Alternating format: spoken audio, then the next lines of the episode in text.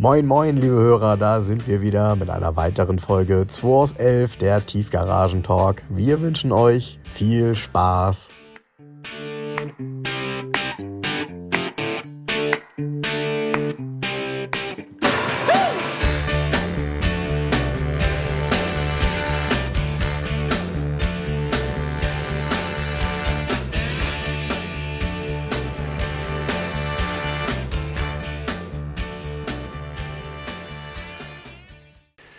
Der Frank ist da. Draußen ist kalt, ne? hier drin auch irgendwie gefühlt. Ja, Aber eben gut, 14 Grad oder so. Wir frieren gerne für euch, liebe Zuhörer. Willkommen zum Podcast vom, was haben wir heute, den 21. Ne? wenn du das sagst, ich habe tatsächlich noch nicht aufs Datum geguckt. 21. Äh, ja, stimmt. Januar 2023. Passt. Es ist 13.30 Uhr, genau. Es ist Punkt 13 Uhr. Ist das so? Tatsächlich. 13 Uhr. Wir haben gerade schon leckeren Espresso aus der Lamazocco-Maschine getrunken. Und der leckere Kaffee war, Werbung für machen, von 55 ähm, Degrees sozusagen, 55 Grad von Georg. Sehr lecker ist der, finde ich. Allerdings, ja. Ja, ist immer ganz gut, um, gut geschmeckt. um, äh, um hier in Schwung zu kommen. Genau. Ja, mir hat übrigens, der, gestern hat mich der, der ähm, Marc angerufen, der den E420er gekauft hatte. Ja. Und wollte ihn, die Steuern sind ja so hoch, ist Euro 1. Mhm. Und er hat ihn umschlüsseln lassen auf Euro 2. Mhm. Und da, beim Amt dann, geiler Fehler, jetzt kann er wieder hinrennen. Hat er dann die Papiere äh, mitgenommen, hat gar nicht so drauf geachtet und sieht dann, jetzt ist es D3. Ja, super. Das ist ja gut, ist nochmal okay, aber oben, wo Personenkraftwagen steht, ist es plötzlich ein Hybridfahrzeug mit elektrischem irgendwas. Also hat irgendeiner beim Amt total Mist gebaut. Ja, wieso das denn? Das ist doch ein E420. Ach, stimmt, das ist ein E420. Hier- Hier, äh, Marc, du hörst dich jetzt zu, jetzt kannst du doch ein E-Kennzeichen holen. Hey, du ahnst es nicht, oder? Ja, ja, gut, klar. Das sind, Zulassungsstellen und ihre Mitarbeiter. Naja, die, die Problematik ist ja, wenn du das jetzt merkst und das korrigieren, das ist das eine Sache. Ne? Stell dir vor, du merkst das nicht, kommst irgendwann mal in eine Polizeikontrolle und dann nimmt dich jemand hoch und sagt, was sind das, was sind das denn hier für Papiere? Ja, genau. Ne? Und du ja. stehst dann da und denkst, naja, die habe ich doch so vom Amt bekommen. Und naja, ja. kann alles passieren. Hier kann alles passieren, das ist so, ne? Da hast du recht. Ja, Was hier passiert ist, hier ist ein schöner 993 gekommen. Ein Cabriolet diese Woche. genau. Angekündigt hattest du ja, dass einer kommen könnte. Jetzt ist er da. Ist, war kein ruckzuck. Ich habe mir ihn angeguckt. Nächsten haben sie ihn gebracht. Der hat ein Saisonkennzeichen. Also das Auto ist seit 2009 bei dem jetzigen Besitzer. Und das ist ein US-Import. Aus erster Hand kam der damals mit 52.000 Kilometer oder 35.000 Meilen knapp. Und ist damals umgebaut worden. Hat also ein Kilometer-Taro ist umgebaut worden, Stoßstangen sind umgebaut worden. Hinten hat er diesen hässlichen Bügel in der Mitte unter der Heckscheibe mit dem dritten Bremslicht, der ist auch weg. Also der ist europäisiert bis, also eigentlich komplett bis auf die Seitenblinker. Die hat er nicht vorne reingebohrt in die Kotflügel. Okay. Ähm, ist lückenlos Scheckheft gepflegt. Ähm, alle Unterlagen dabei, war hier auch nur in Top-Werkstätten in Hamburg. Ist unfallfrei, die Front ist zum Teil nachlackiert, ich habe es mal durchgemessen. Und der Rest ist Erstlack von dem ganzen Auto. Ist rostfrei, gammelfrei, hat Turbofelgen, hat ähm, ein Porsche Classic Radio neues, hat ähm, ja, schöne Extras, hat ein Bildsteinfahrwerk, ähm, ja, sportliches Auto. Was man, war- halt, was man so macht, um so einen 993 zu optimieren. ne? Ja, der, der Besitzer, der, von dem habe ich schon mal einen 964 Tager verkauft, den hat er auch lange gehabt, einen grauen. Und ich glaube, jetzt hat er noch einen, ich glaube, er hat noch einen 997, den er aber behält. So. Und ein älterer Herr, total nett. Ähm, Auto stand unter einem Paletot am Ladegerät in der Tiefgarage. Und seitdem er den hat, ist der nur Saison zugelassen, vier bis zehn. Also hat hier auch keinen Regen oder schlechtes Wetter eigentlich gesehen, das Auto. Und er hat, ähm, ist auch wenig gefahren. Also er ist in, in den ähm, 14 Jahren ist er knapp 20.000 Kilometer gefahren mit dem Auto. Also Ja. das ist jetzt übersichtlich. Ne? Ja. Und schön Wetterauto. Und jetzt ist ja Saison gar nicht und deshalb muss er mit meiner roten Nummer fahren. Es war ja ein richtiger Sonnentag, da hat er direkt angerufen, er hätte heute Zeit, zack, zack, rote Nummer her. Stimmt, das war Also das Auto ist vom Zustand auch innen drin, ist also toll. Ja, das ist mir eben auch aufgefallen. gepflegt. Das ist mir eben auch aufgefallen. Also ich habe ihn mir innen mal angeguckt. Es ist eben kein Auto, was so diese, ähm, ich sag mal, typischen Zeichen der Zeit eines amerikanischen Autos haben, ähm, sondern der ist halt sehr, sehr frisch. Auch das Leder wirkt nicht ähm, ausgetrocknet. Nee, es ist ja auch aber, häufig und es ist aber nicht lackiert oder überarbeitet, das Original so. ne? Also ist halt wenig gelaufen. Es gab halt wieder, ich verstehe das ja zum Teil, aber es gab halt wieder diese unsägliche Diskussion, er ist ja ein US-Modell, was ein Scheiß. Kaufe ich mir nicht. Auf Facebook auf meiner Seite. Da kann ich nur jedem zurufen, ich verspreche, das Fahrzeug wurde in Deutschland gebaut, nicht in den USA. Und ich habe früher auch manchmal so gefremdelt mit Importautos. Ja, muss ein deutsches Auto sein. So, jetzt habe ich ein US-Auto aus erster Hand mit wenig Laufleistung dokumentiert, komplett bis heute, mit wenig Laufleistung schon hier rübergekommen, in einem fantastischen Zustand. Mm, Es geht halt immer nur darum, für mich heutzutage, was ist mit dem Auto in der Zwischenzeit passiert und wie ist jetzt der Ist-Zustand. Und nur das zählt. Und ob das Auto in Bogotá, in USA, in China, egal wo das zugelassen war, das ist vollkommen uninteressant, wenn dieser Zustand so ist wie von diesem Auto. Ja. Und wenn diese Historie halt da ist, also du hast auch eine Wartungshistorie. Ich weiß, es werden, was gemeint ist, es gab früher Händler im rheinischen Raum, äh, Solingen und so weiter, wo ähm, bergeweise Porsche importiert worden sind, die, also so, da war wirklich viel Scheiß dabei. Ja, das ist Aber ja- die Top-Autos, die, die, die meist, ey, wenn du der größte, ich sage mal, der größte Markenclub der Welt ist der US Porsche Club, ja, Porsche Club of North America. Da gibt so coole Autos und die Leute verkaufen die auch nicht unbedingt in Europa, die wechseln schon, die bleiben schon in den USA, die Top-Autos. Und viele kaufen halt, es geht immer nur um Preis, Preis, Preis. Also werden die billigsten aus irgendeiner Trader, die an irgendeiner Shell-Tankstelle irgendwo in Pennsylvania Tankstelle liegen, da wird das billigste rausgesucht und das wird hier rübergekarrt. Das ist ja das, was ich immer sage. Aber ähm, äh, man darf halt nicht vergessen, wann das Auto importiert worden ist. Äh, heutzutage ist es tatsächlich so, dass nicht mehr viele gute Autos von dort kommen. Das hat einfach was damit zu tun, dass ähm, zum einen die Autos dort, also gute Autos und, und sammlungswürdige Autos sind in Amerika auch deutlich teurer geworden. Der, sowohl der Dollarkurs als auch der Transport machen häufig nicht mehr unbedingt Sinn. Nee, und deshalb kommt viel überrascht. Schrott. Nee, es ist du, in Amerika. Ich, ich gucke ja immer, ähm, ich, ich, hab, mit denen habe ich früher einige Geschäfte gemacht mit California Classics. Mhm. Und ich bin manchmal so auf der Seite und gucke nochmal. Und der hat oft Autos, äh, also auch Porsche zu Preisen, wo ich sage, ey, du brauchst gar nicht importieren. nein, das äh, Geht gar nicht, ist viel zu. Das ist da schon, der ist eigentlich schon so teuer wie hier. Und dann hast du noch die Importkosten. Genau. Und, äh, und in Amerika gibt es halt unheimlich viele Menschen, die richtig Bock haben auf Autos. Und man merkt das halt auch daran, dass mittlerweile Fahrzeuge, die älter als 25 Jahre alt sind, also die auch in die USA importiert werden dürfen, obwohl es sie dort damals nicht gegeben hat. Das geht erst mit Fahrzeugen, die über 25 Jahre alt sind, dass die halt in den Preisen richtig ansteigen und dass die hier in Deutschland kaufen. Das heißt, die kaufen Autos hier ähm, für ihre Sammlung, weil da gibt es ganz viele Verrückte. Und äh, machen wir uns nichts vor. Also der Markt hat sich da einfach verändert. Und damals, also es gab ja bestimmte Jahre, in denen man, äh, in denen man gemerkt hat, in, hier in Deutschland ziehen die Preise für 993 an. Und dann konnte man in den USA noch gucken und hat dort noch gute Autos kaufen können, weil das Entscheidende war gar nicht, dass sie da viel billiger waren, sondern das Entscheidende war, dass du dort ein Auto bekommen hast, was eben nicht Schnee und Matsch gesehen hat, sondern ein, ein Auto, was vielleicht in Kalifornien oder in Florida lief Ne, hier, und eben das, ordentlich war. Das war von einer älteren Dame das Auto, die ist ihn wenig gefahren, top also auch top gepflegt, Check-F, Bordmappe, alles, es ist alles da, alle Ja, Unterlagen. ja, ja, genau. Es ist eben keine runtergerittene Kiste, die irgendwie importiert wurde. Und deshalb, ich verstehe die Diskussion nicht. Dann schrieb auch einer, schrieb dann, ähm, ja, bei US-Importen, das sehe ich immer ganz kritisch. Und dann habe ich geschrieben, ähm, ja, was ist denn an diesem Auto kritisch zu sehen? Ja, bei dem jetzt nicht, schreibt er da drunter. Dann habe ich drunter geschrieben, was soll dann der Post? Da geht es ja nur darum, im Allgemeinen Ware schlecht zu machen.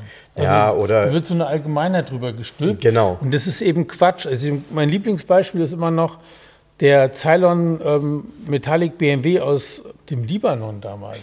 Wo jeder sagt, Ja. was aus dem Libanon BMW, was ist das denn für ein Scheiß? Nein, das war ein richtig gutes Auto, Ja. den ein BMW-Liebhaber im Libanon restauriert hat. Ja. ja. Warum soll der das denn schlechter machen wie hier?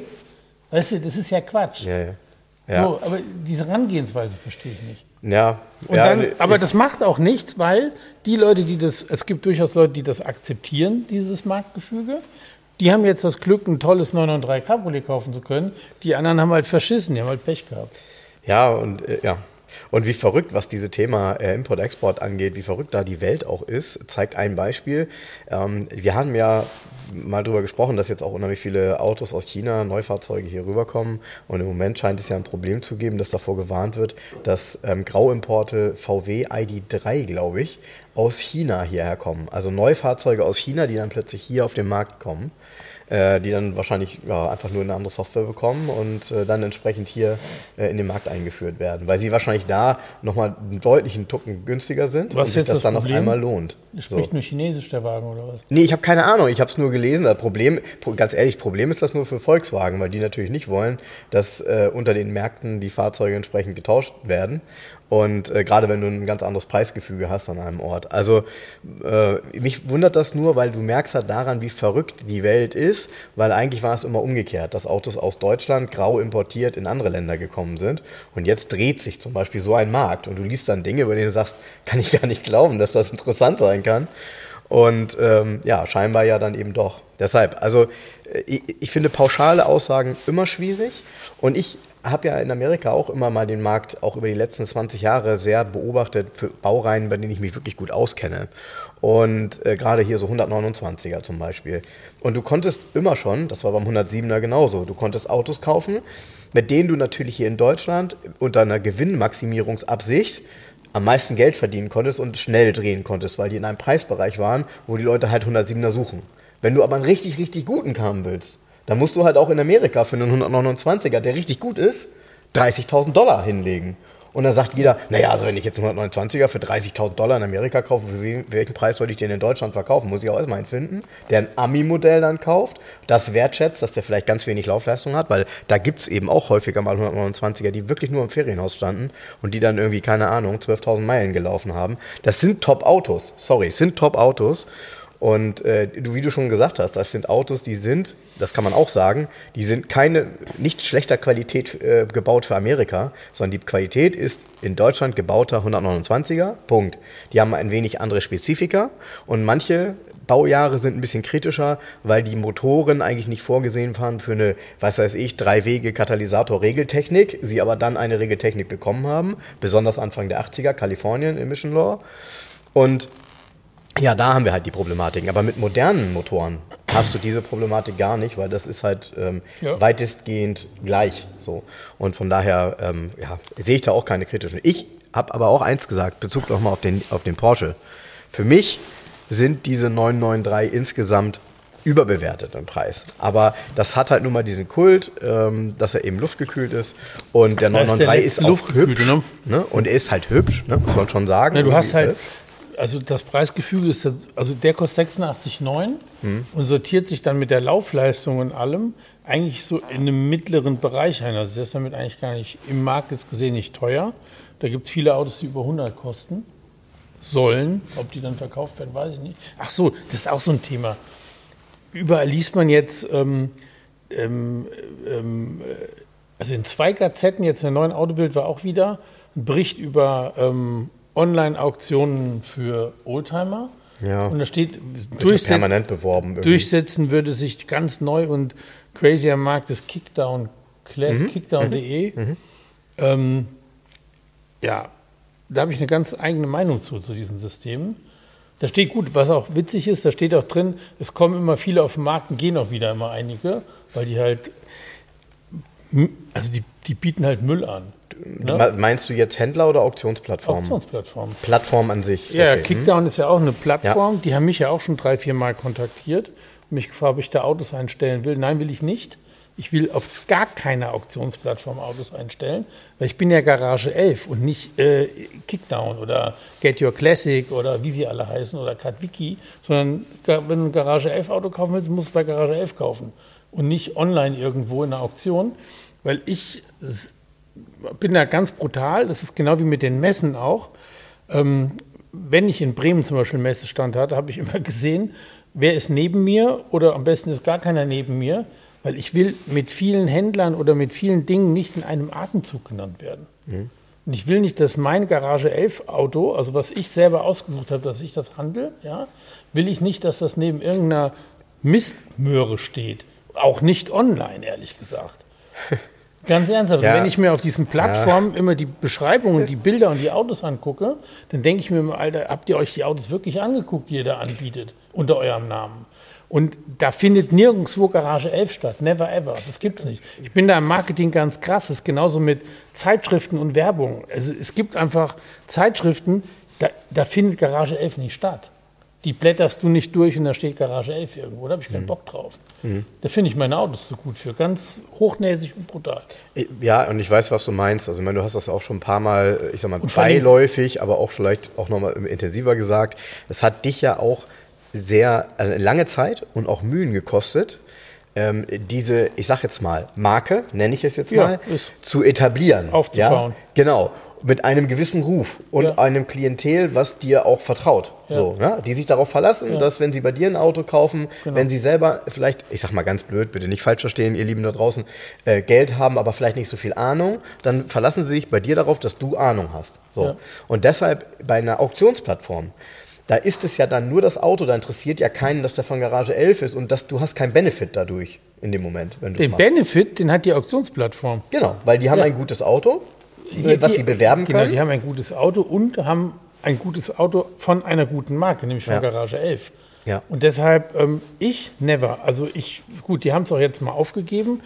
Von Kickdown, die haben irgendwie, die sind größer geworden. Da gibt es irgendwie Kapitalgeber, die das Ding pushen wollen, wie auch immer. Und dann rief mich wieder jemand an. Dann habe ich auch gesagt, Leute, ich habe es euch ein paar Mal gesagt, nein, nein, nein, weil ich einfach da nicht stattfinde. Ja. Und ganz brutal gesagt, warum sollte denn eine Plattform ein Auto verkaufen können, was ich nicht verkaufen kann? Das verstehe ich auch nicht. Also ich verkaufe ja meine Autos. Du, ich glaube, wenn du, wenn du, wenn du, äh, mal ein Beispiel, wenn du ganz neu wärst und du hättest keinen Namen und du hättest eine Quelle, wo du permanent gute Ware bekommst, ganz ehrlich, übrigens, sowas gibt's nicht. Das heißt also, es Ja. ist nicht so, dass das immer alles von alleine kommt, ähm, sondern es kommt am Ende dann über Mund-zu-Mund-Propaganda, der eine oder andere, und man muss eben auch selber aktiv sein. Und manchmal muss man auch sein Mindset ein wenig verändern. Gar nicht, was das Thema Qualität angeht, sondern was so diese Thema auch Epochen angeht. Manchmal ist es ja so, dass du vielleicht früher gesagt hast, weißt was, nee, ein Auto aus den, keine Ahnung, 2000ern würde ich mir nicht hinstellen. Und plötzlich gibt es aber Autos in den 2000ern, die so special sind, dass du sagst, doch, so wie der ist, kann er hier stehen. Naja, du musst, da, da ähm, spielt die Zeit für die Autos, weil wir sind im Jahr 2023. Ja. Das heißt, das Auto aus dem Ja. Baujahr 2000 ist schon 23 Jahre alt. Ja, kaum zu glauben Kaum übrigens. zu glauben. Ne? Also wirklich bei vielen Dingen. Nee, aber diese, mit diesen Plattformen, die es da überall gibt, ich ganz ernsthaft, ich, was ich auch nicht verstehe, ist, dass da Leute Autos kaufen. Das ist mir ein totales Rätsel. Und ich sage dir ein Beispiel. Ich kriege jetzt einen Fiat 128 Moretti. Ja? Ja, der gut, den ist- erstmal keiner kennt. Den, ja, das ist ein, So. ein sehr schönes Coupé von Moretti gebaut, ähm, in Gelb. Genau, optisch sieht er Den- aus, als würde er 200 PS haben. Er hat aber 60. Das Coole ist, wiegt aber keine Tonne. Der ist richtig, du wirst wundern, wie flink der ist. Okay. Der basiert ja auf dem Fiat 128 Frontantriebsplattform. Ja, wobei. Ist ja eine kleine also, Limousine Äh, ja, ja, also genau. Jetzt, sorry nochmal, also für alle Hörer, die nicht in dieser Epoche sind. Fiat 128, eine kleine Limousine, ein, ich sag jetzt mal, Anfang aller 70er. Weltsauto, kann man fast sagen. Also Ja. nichts Besonderes. Nein. So. Der Moretti, wenn ihr den sehen würdet, ist das ein richtig krasses, wirklich krasses Coupé. Sieht so ein bisschen aus wie ein Dino-Coupé. Genau, sieht Ja. ein bisschen aus wie ein Dino-Coupé, hat eine lange, eine lange Haube. Ey, Moretti, die, das war, die waren so, Fastback-Heck, ganz krass, die waren so faul. Es gab Moretti 100 auf Basis des 127ers, dann gab es den Moretti 128 und den 125S. Die sind alle verschieden lang, Mhm. aber haben alles gleich Design. Ja, ja. Der ja. eine sieht aus ein bisschen gestaucht. Moretti halt. Ja, Moretti halt. Und, und Moretti halt ist vorne Doppelscheinwerfer, rund. Ja. Auch das sieht wirklich, es sieht sehr cool und progressiv aus. Es ist super schwer einzuschätzen, von wann das Auto ist. Ist von ich, 71. So. Ne, so. Genau, dieses Auto wurde auf einer Auktionsplattform blind gekauft. Mhm. Ja, und zwar bei, ich sag's ruhig, ist ja egal, ist ja kein Geheimnis, bei Katwiki. Mhm. Weil wenn man das googelt, also wenn man Moretti 128 googelt, findet man die Bilder noch bei Katwiki. Mhm. Das Auto kommt hier an und was kann es nicht? Das kann eigentlich gar nicht richtig fahren. Mhm. Und das ist ein gutes Beispiel. Wenn du von den Beschreibungen, alles toll, ey, ich, ich glaube, der war sogar erster Hand. Also der hat ein, ein altes Original Libretto. Da ist hier die komplette Technik überholt worden.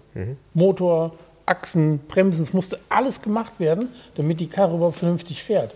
Und das ist genau das Ding, du kaufst auf einer Auktionsplattform ein Auto und es kommt halt irgendwas an. Und wie willst du die Auktionsplattform, jetzt zum Beispiel Kickdown macht damit Werbung, dass sie die Autos vorher begutachten und blub. Ja, aber ganz ernsthaft, wenn ich mir die Anzeigen angucke, dann sind sie aber bei der Hälfte der Autos nicht angekommen. Oder ich, keine Ahnung, ist mir ein Rätsel, wie man die anbieten kann, die Autos.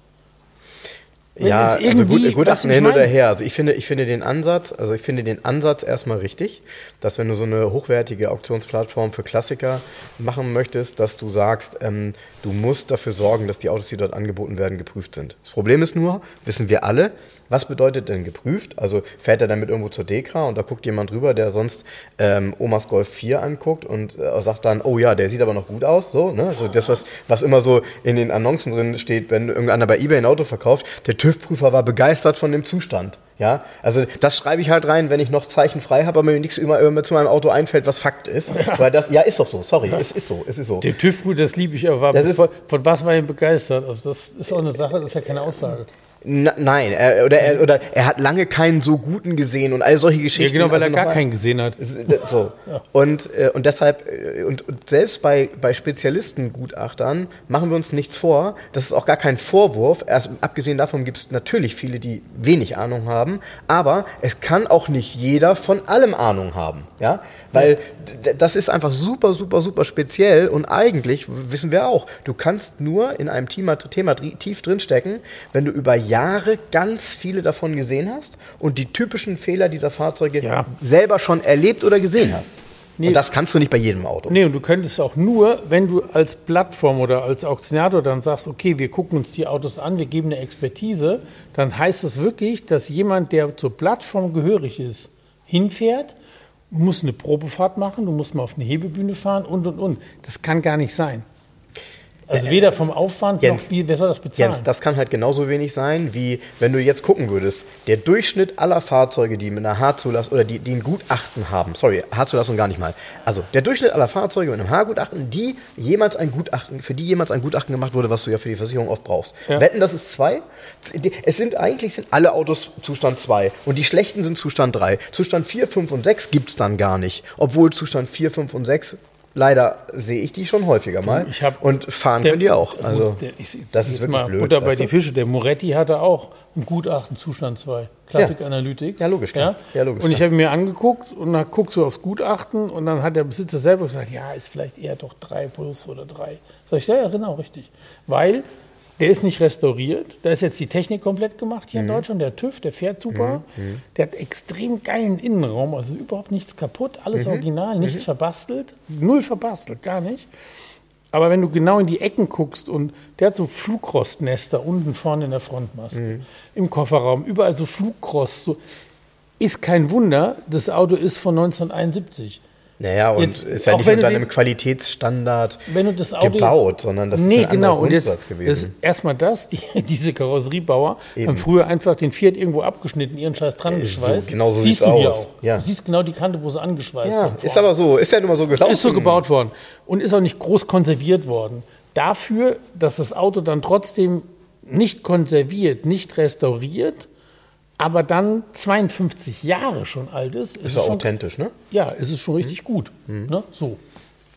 Also so würde ich das beschreiben. Ma machen wir uns nichts vor. Also was damit gemeint ist, ist im Grunde, wenn jemand Bock hat auf einen Moretti, dann hat er ja sowieso nicht die Auswahl aus 15 Stück, die er sich angucken kann, die um die Ecke stehen, sondern er muss jahrelang warten, bis mal einer auftaucht. Sorry, das ist Fakt bei so Moretti. Witzigerweise ist gerade einer Classic Trader drin, habe ich gesehen. Farbe? Ein, ein, roter. Dann ist das der aus Spanien, den ich lange beobachtet habe.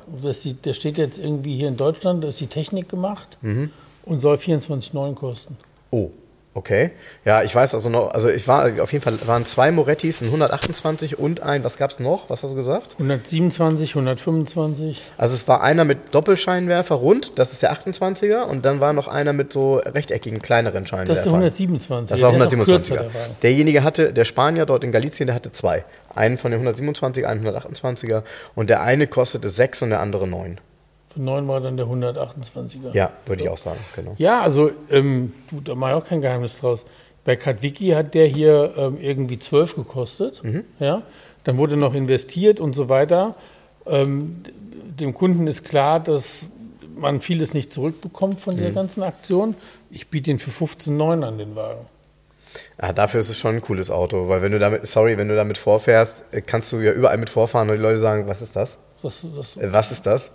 So, und wenn jemand ein bisschen Ahnung hat, Larari. dann erkennt er ja, dann erkennt er im Innenraum wahrscheinlich den 128 wieder oder ist der Nee. tatsächlich auch anders? Echt? weißt du, woran du erkennst? Na? Die Blinker sind von der Limousine vorne. Ja, aber das, daran würde ich ihn ja schon zum Beispiel nicht ich gucke erkennen. drauf, ich so, oh, Blinker vom 128. Geil, so um die Ecke. Ja gut, äh, ein paar Sachen mussten die auch übernehmen. Das war ja bestimmt Ja. auch. Ich meine, das, wenn man das nach heutigen Gesichtspunkten sieht, ne, kann auch Moretti ja damit ja nicht ernsthaft Geld verdient haben. Haben die, die haben, das ganz krasse ist, den gab es auch als Targa, dann sieht der extrem modern aus. Stimmt. Mit rausnehmbarem ja, Dach. Ja, ja, und der wurde in Italien sogar über die Fiat-Händler, über das Fiat-Händlernetz vertrieben.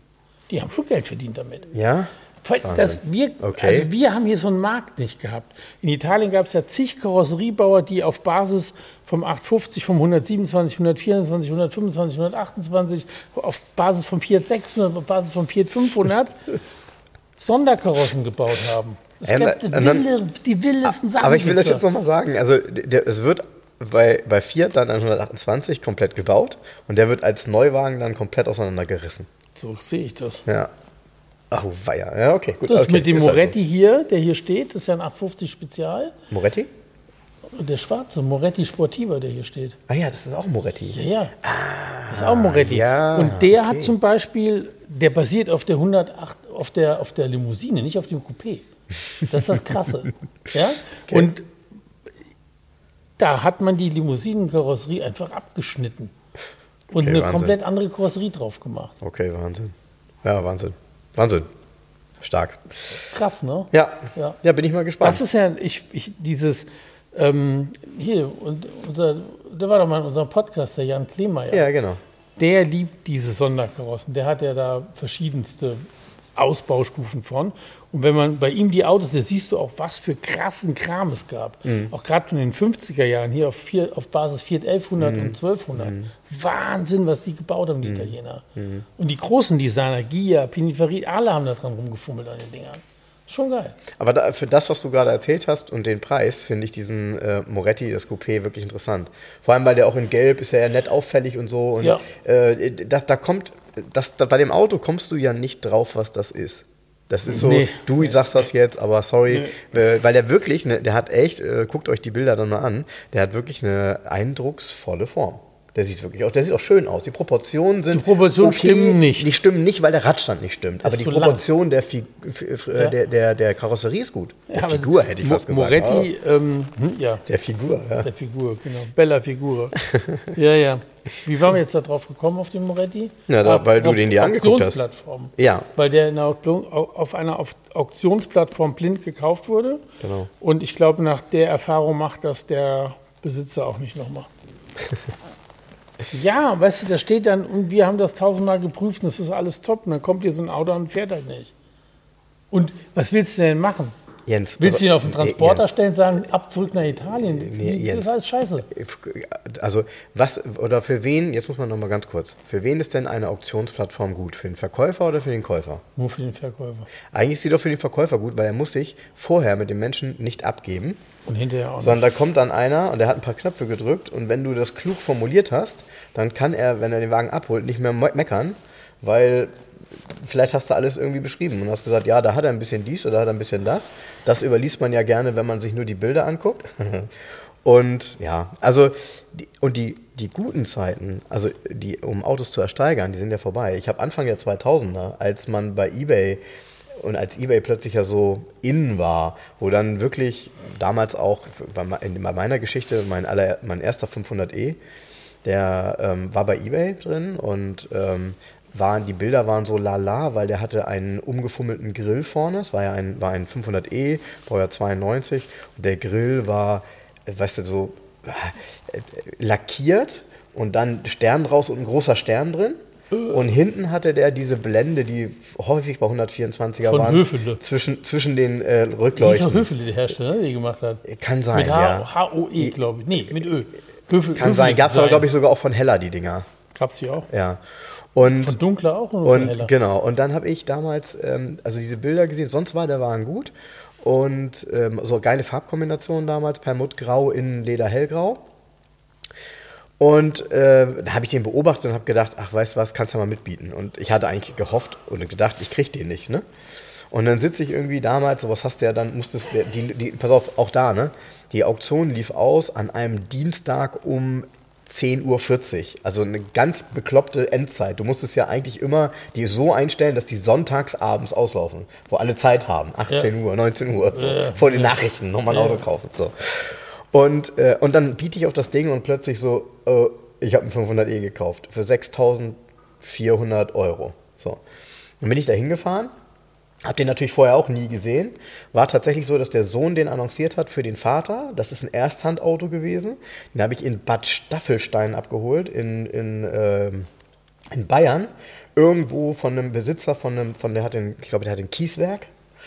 Und der hat sich einen 220 Diesel gekauft und wollte seinen 500e in Zahlung geben. Da wollten sie ihm nicht viel für geben und dann hat sein Sohn den bei eBay eingestellt. Krass. Ne? Und das Auto hatte 330.000 damals gelaufen. Ne? Also auch da, Leute, der hatte 330.000 gelaufen vor 20 Jahren. Ähm, warum haben die jetzt eigentlich alle nur noch 160 gelaufen, die im Internet sind? Ja. Und der Wagen war wirklich, der war wirklich top. Ich bin mit dem Auto dann auf eigener Achse ähm, hier nach Hamburg gefahren. An dem Auto war technisch gar nichts. Ich habe ihn dann umgebaut, gleich eine andere Haube rauf mit einem vernünftigen Grill. Ähm, und ähm, bis er mir geklaut wurde und dann ja irgendwann wiedergefunden wurde, hatte ich mit dem Auto Spaß. Ich will damit nur sagen, damals gab es immer mal Schnäppchen und da konnte man den einen oder anderen Deal machen, weil auch nicht jeder dort unterwegs war. Heute, was ist heute?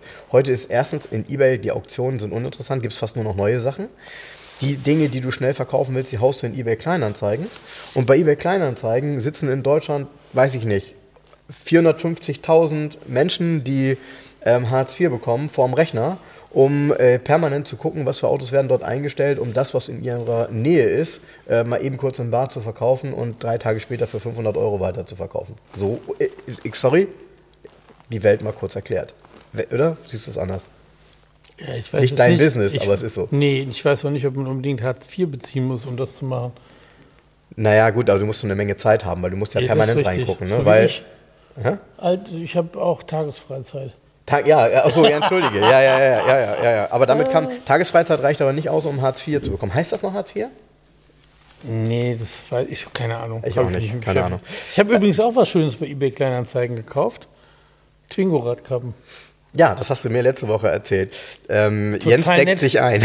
nee, ja, nachdem, auch mit dem, nach dem Gespräch mit Stefan, dass der die ewig gesucht hat und so für seinen Twingo. Und wenn ich gucke ja immer nach Twingos und da ist dieser, ist immer noch dieser rosa-pinkfarbene Bremen-Angebot. Der ist mhm. ein bisschen zu teuer, aber der hat zum Beispiel auch so Baumarktradkappen drauf, weil wahrscheinlich fehlen die Originalen. Man findet sie auch nicht. Und dann stellt die jemand ein und der, der Einstellende Olaf Peters Automobile Olaf Peters, den kenne ich schon den Namen, der folgt mir auf Facebook und kommentiert auch ganz viel. Mhm. Das ist ja auch gewesen. Ach, witzig, ja. ja. Dann habe ich ihn, dann habe ich da angeschrieben und habe dann, das ist ja, dann habe ich ihm auf, auf, auf, über Messenger geschrieben, hier deine Radkappen da aus Dings, die würde ich schon gerne kaufen. ja, ja, kein Problem. Und zack, hatte die geschickt mit einer Rechnung drin im Paket und so. Total geil, waren sofort da. Ja, und jetzt habe ich so einen Satz in einem sehr guten Zustand, einen Satz Twingo-Serie Phase 1 Radkappen. Also irgendwann brauche ich die, keine Ahnung. Da bin ich mir sicher, ja, ja. Da bin ich mir sicher. Ich wollte übrigens noch eine Sache erzählen. Ich habe letzte Woche, ähm, nachdem wir den Podcast aufgenommen haben, war ich ja abends noch in äh, der Patina-Garage. Ja. Ähm, äh, zum einen zum Gin-Tasting, aber zum anderen war das eigentlich eine Vernissage. Warum war ich da nicht? Von, ähm, ja, das habe ich mich nachher auch gefragt. Ich wusste gar nicht, dass das stattfindet. Ich werde zu was nicht eingeladen. Ich bin zu kritisch. Ich hatte. Ach, das hätte dir aber tatsächlich ähm, gefallen. Das war sehr nett. Ja, natürlich. Und das war, wie gesagt, eine, eine Vernissage von, von Alexandra Lier.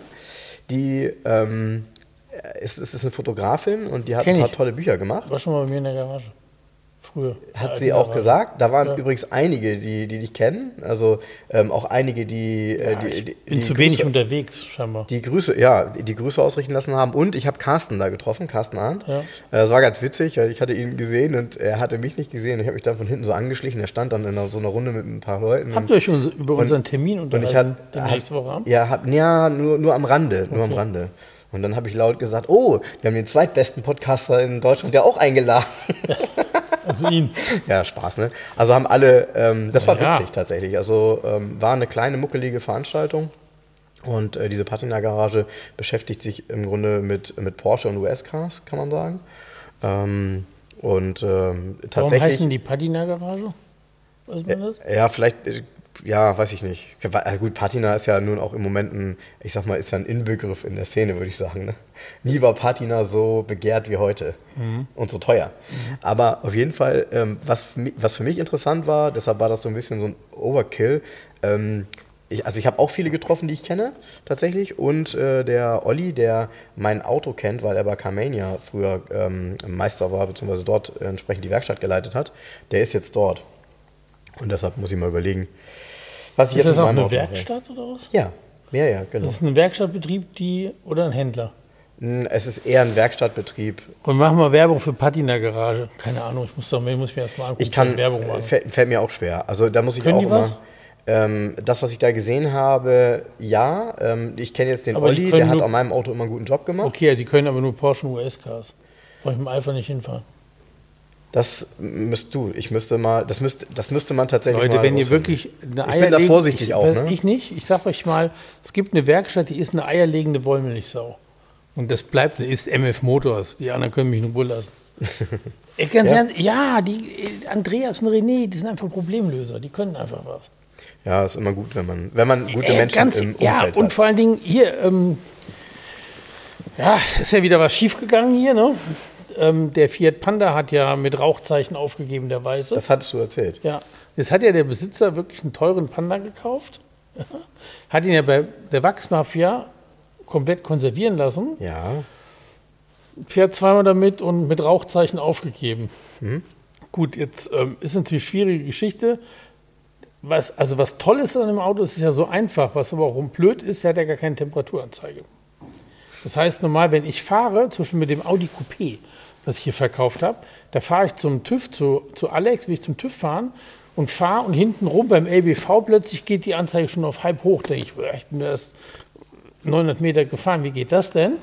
Und dann komme ich vorne um die Ecke rum bei Mercedes, da ist sie schon im roten Bereich. Ich so, oha, alles klar. Also Temperaturanzeige, roter Bereich, direkt Standstreifen, Haube auf Nachgucken. Ich fasse alles an, alles war irgendwie handwarm. Ich so, äh, komisch. Fahre ich zu Alex, der hat Digitalthermometer gemessen, Temperatur war in Ordnung, Anzeige war halt kaputt. Aber Na, lieber so rum, ne? Genau, aber ich habe eine Anzeige und ich sehe, dass ein Zeiger schneller hochgeht, gerade bei Temperatur, dann stoppe ich erstmal und gucke nach. Wenn ich keine Anzeige habe, komme ich gar nicht auf die Idee. Jetzt hat er ja so ein Idiot-Light, das hat garantiert irgendwann geblinkt, wie es zu heiß wurde. Ist die Frage, ob man das beachtet hat oder nicht, das weiß ich nicht. Auto ist auf jeden Fall 200 Kilometer gefahren, scheinbar mit sehr, sehr wenig Wasser, wollen wir es so ausdrücken. Und typisch Italien, also die Karre hat nur noch, ähm, er hat mir ein Bild geschickt dann und du siehst überall im Motorraum so Rostwasserspritze. Und ich so, ey, fahr da mal nicht mehr mit.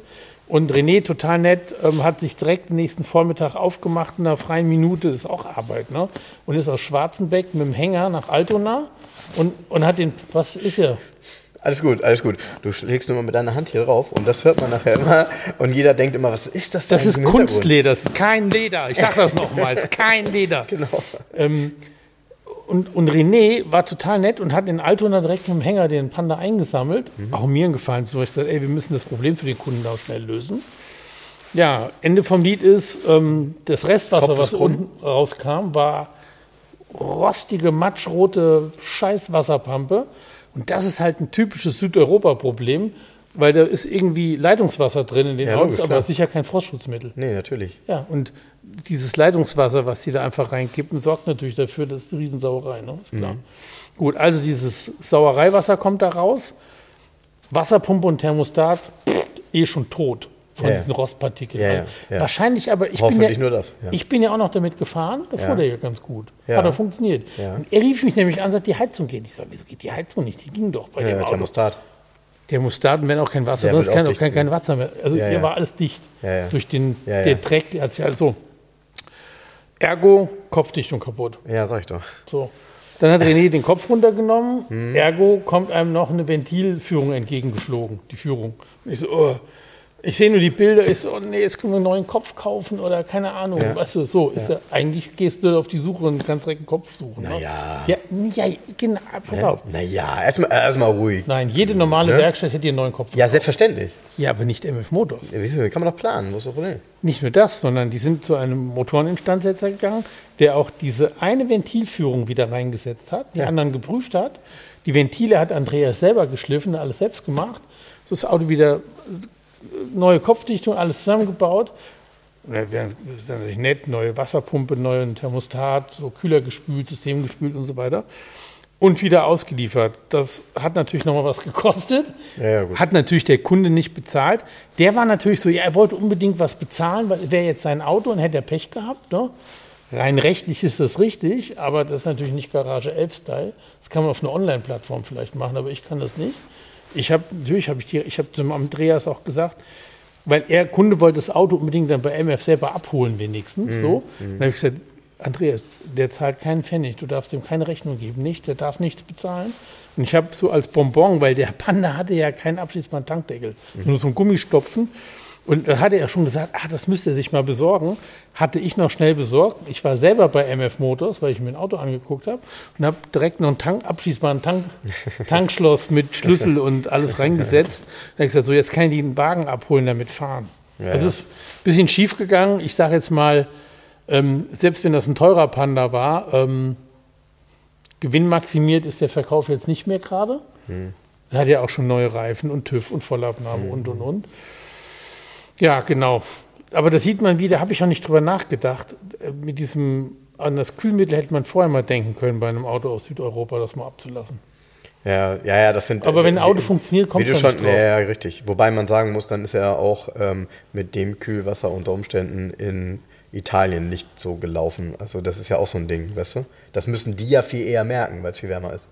Ja, aber der ist ja, ja, das Problem ist, er ist hier auch noch gut gelaufen am Anfang. Okay. Und ich glaube aber, der ist in die, der war ja wenig, der hat ja wenig Kilometer. Ja. Der ist in den letzten Jahren in Italien auch gar nicht mehr benutzt gewesen. Ja, ja, genau. so. Das halt, Und ja, ja. durch hier, Ja, durch ja. diese paar Mal, durch Ja. die Fahrerei, durch die 20 Kilometer, haben sich die Rostpartikel gelöst, haben die Wasserpumpe frittiert sozusagen und Ja. den Thermostat ähm, erledigt und, Ja. und das war's dann. Ja, nicht so so schön. kann es gehen, wenn Nicht man so hier ein Auto schön. kauft. Es ist nicht immer das Gold, was glänzt. Ich habe übrigens, ähm, ich habe übrigens einen tollen Laserbrief bekommen. Darf ich den mal vorlesen, Jens? Ein Laserbrief. Ja, ein Laserbrief. Ich, fand den, ich fand den super nett. Äh, der wurde mir schon angekündigt von dem Jörg, ähm, weil er mir eine Erfahrung mit Auto Becker, ne, den wir ja auch noch Ja. kennen, mal schildern wollte. Und äh, er schreibt mir, Hallo Frank, hier mein angekündigtes Erlebnis mit Auto Becker.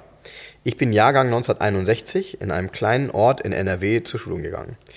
In meinem Abi-Jahr 1980 hat unsere Schule ein großes Schulfest veranstaltet, um mit kreativen Aktionen Geld zu sammeln und damit die 1979 gegründete Cap Anamur Lebensrettung zu unterstützen. Ich als völlig von Autos besessener Schüler mit einem Audi 60L mit Lenkradschaltung hatte die Idee, einen Rolls-Royce zu mieten und dann mit einer Sofortbildkamera die erstellten Bilder von Menschen hinter dem Steuer des Rolls-Royce gegen eine Spende abzugeben. Ein paar Anrufe bei Autovermietungen ergaben, dass die horrenden Pre- Mietpreise für einen Rolls-Royce niemals hätten von den Spenden gedeckt werden können. Ein Erlös darüber hinaus war völlig utopisch. Und so kam ich auf den Gedanken, einfach nach Düsseldorf ins Autohaus Becker zu fahren und dort meine Idee zu präsentieren und darum zu bitten, der Schule einen Rolls-Royce für diesen einen Tag zu, kostenlos zur Verfügung zu stellen. Also bin ich zusammen mit einem Freund in meinem Audi 60 an einem Samstag nach Düsseldorf gefahren.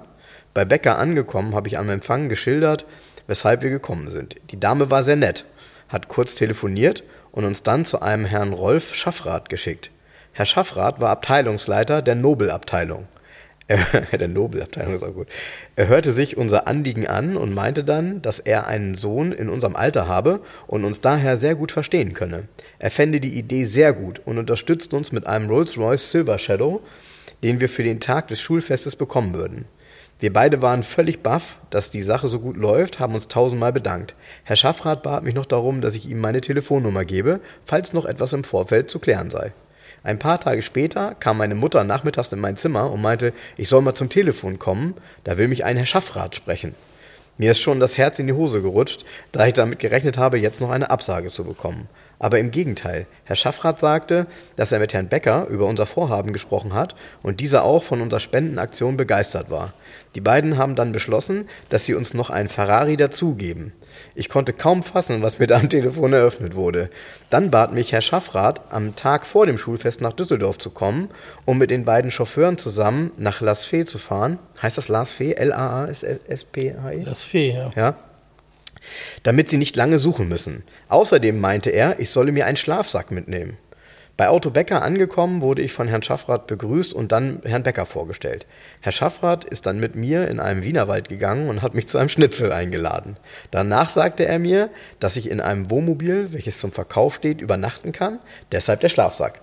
Am nächsten Morgen, ich habe vor Aufregung kaum ein Auge zumachen können, sind wir dann mit den beiden Autos, einem schwarzen Rolls-Royce Silver Shadow mit beigem Leder und einem natürlich roten Ferrari 512 BB mit schwarzem Leder, in unser beschauliches Bad Las Fee gefahren. Das Schulfest wurde ein voller Erfolg. Wir allein mit den beiden Autos haben Spenden über 500 Mark eingenommen. Auch mein Vater hat sich gegen eine Spende von 20 D-Mark fotografieren lassen. Leider ist das Bild nicht mehr auffindbar. Bei der Rückfahrt wurde ich dann gefragt, ob ich den Rolls-Royce oder den Ferrari nehmen möchte. Natürlich habe ich mich für den Ferrari entschieden. Es war ein einmaliges Erlebnis, als junger Schüler solch ein Auto fahren zu dürfen. Noch heute denke ich gern daran, wieder bei Auto Becker angekommen, wollte ich nicht mehr aus dem Ferrari aussteigen, musste mich dann aber doch schweren Herzens von diesem Fahrzeug trennen. Die Rückfahrt in meinem Audi 60L kam mir sowas von lahm vor, als ob jemand das Auto mit einem Seil zurückzieht. Ich habe natürlich Auto Becker weiter im Blick behalten. Es hat mir sehr leid getan, dass diese Düsseldorfer Institution nach Insolvenz, äh, dann Insolvenz anmelden musste. Ich meine, dass im Jahr 2014 die alten Gebäude abgerissen wurden und die neue Fläche bebaut worden ist. Das Ganze liegt jetzt 42 Jahre zurück und manchmal bin ich noch der Schüler aus dem Jahr 1980. Immer dann, wenn ich ein tolles Auto fahre, was mir doch häufiger vergönnt ist. Viele Grüße an Jens, Jörg. Krass, oder? Das ist eine geile Idee und toll, dass das so unterstützt Mega, wurde. mega Geschichte. Und stell dir mal vor, ich meine, also wie er sagt, als Schüler ein 512 BB, ganz ehrlich, ich wäre heute, wenn du ein 512 BB mal fahren kannst, ist das schon was Besonderes. Ich meine, ich weiß gar nicht, ob ich so ein Auto überhaupt jemals fahren sehen habe, außer in einem Video. Ein 512 BB, Ich kann mich. Tja, wird schwierig, ne? oder? Am Nürburgring beim Ferrari-Treffen oder so vielleicht mal, aber so. Warst du da mal beim Fahrradtreffen? Nee, du hast ja beim äh, Oldtimer Grand Prix, Ja. ist ja im Ah, da Infield. kommen dann immer so Ja, ja, Gruppen, ich ne? war immer ähm, im Porsche-Zelt, hatte so eine Porsche-Eintrittskarte. Mhm. Ich hatte immer ein G-Modell, bin mit dem Porsche hingefahren auch. Und dann war da auch im Infield Ferrari und da war ein Markentreffen. Dann siehst du natürlich solche Autos. So siehst du die, also hier in der Stadt oder so, hier in Hamburg habe ich noch gar keinen 512er gesehen. Nein, ich auch nicht. Hier gibt es garantiert welche, 100 Pro, aber die fahren hier wahrscheinlich nicht rum. Das ist ja eh schade, dass diese ganzen Supersportwagen aus der Zeit alle nicht gefahren werden. Ich fand immer vom 512 BB die erste Variante, das war ja der, ähm, hieß der nicht auch noch 365 oder hieß der immer 512? Das weiß ich gerade gar nicht mehr. Ich glaube, der hieß auch mal 365 am Anfang. Ne? Der hatte auf jeden Fall ähm, hinten nicht zwei, sondern drei Rückleuchten. Und den fand ich immer am allercoolsten Okay. weil das irgendwie, das ist, das hatte der Ferrari Vorgänger vom 400i, der 365 GT4 Ja, der hatte das 2 auch. plus 2, Ja. hatte das auch. Der hieß 365, hieß der 365 BB? Ich weiß es gar nicht. Ich bin gerade auf, bin auf der falschen Spur gerade. Ne? Der hieß nicht immer 512. Ne? Ich, ich, du, ich, ich kann es nicht hieß sagen. dann irgendwie, hieß er dann 512 BB, also Berliner Boxer. Mhm. Und dann hieß er BBI, wie er den Einspritzmotor gekriegt hat. Ja, auf jeden Fall diese frühe Variante, Zentralverschlussfelge. Es gibt ein Autobäcker-Werbebild, ein Schwarz-Weiß waren die ja immer. Mhm. Da ist der drauf, das ist ja unten schwarz, oben silber. Und dann hat er hinten diese drei Rückleuchten pro Seite Okay. gehabt. Und ich glaube auch drei Auspuffrohre. Gab es das auch pro Seite? Ich, bin, ich weiß es gerade gar nicht. Ich bin gerade nicht so sattelfest im Thema. Auf jeden Fall fand ich immer einen mega coolen 512er. Weißt du, bei, bei mir ist das so, ich kannte den 512er tatsächlich nur aus dem Quartett und auf Abbildungen aus einer Autozeitung. Und jetzt kommt's. Dann hast du von dem Auto maximal drei Perspektiven gesehen. Was nicht reicht, um die echte Proportion dieses Autos einschätzen Unglaublich kleine Autos sind das. zu können. Genau. Auch- genau. auch heute, wenn das du- ist aber auf Bildern Nein, das kannst ist auch du das ein nicht. Ferrari 308, wenn du den heute siehst, äh, gerade jetzt im Straßenverkehr. Ja, ein, der ist mega ein zierlich. ganz zierliches Ja, Fahrzeug. der ist, Ja? das ist immer ganz witzig. Hier, hier, ich, steht der hier noch? Nee. Okay. Ähm, du hattest ja hier im, im, im, ersten Stock quasi, Ja. ähm, hattest du ja immer so einen schwarzen stehen und den Ja. hat man, wenn man in die Reihe reingeguckt hat, auf, erst auf den zweiten Blick hat man Ja. gesehen, oh, da steht ja noch ein Ferrari, weil der tatsächlich so unbeschreiblich zierlich ist. Ja. Und ich habe es, glaube ich, im Podcast schon mal erzählt. Dieses Modell 308, 328, die mochte ich ganz lange irgendwie nicht. Ich fand die irgendwie auch so Billo, Fiat schlecht, keine Ahnung. Ich, ich, ich hatte keinen Bezug dazu.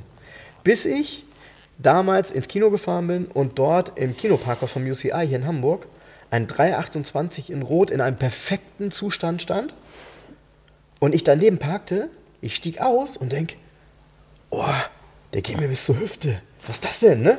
Also ich hatte überhaupt nicht drauf, dass dieses Auto so cool zierlich ist. Was? Der geht dir bis zu Geht mir- geht dir bis zu den Brustwarzen. Und, und ich dachte, boah, ist das Auto schön. Und auf einmal machte das bei mir Klick. Und damals habe ich dann nach diesen Autos geguckt.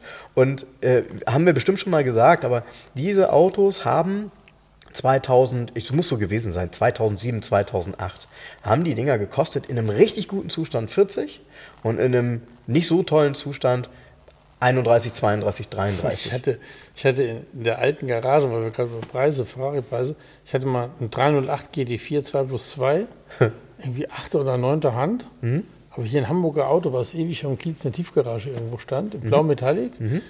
Ähm, ich habe den ewig für 19,9 angeboten. Unglaublich. Wollte, wollte kein Schwein haben. Unglaublich. Und, ja, und dann hat ihn, ähm, hat sich jemand erbarmt. Ich glaube, den hat Dings gekauft. Hatte damals nicht einen Händler, einen Händler gekauft.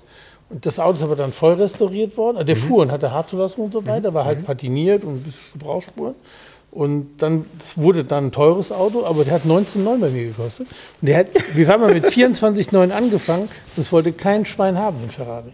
Ich sag das ja. Das, ja, das wollte war- keiner haben damals. Und dann bei 19,9 ist dann endlich weg. Und boah, endlich ist das Auto weg, dann packen wir uns hier wieder frei. ja.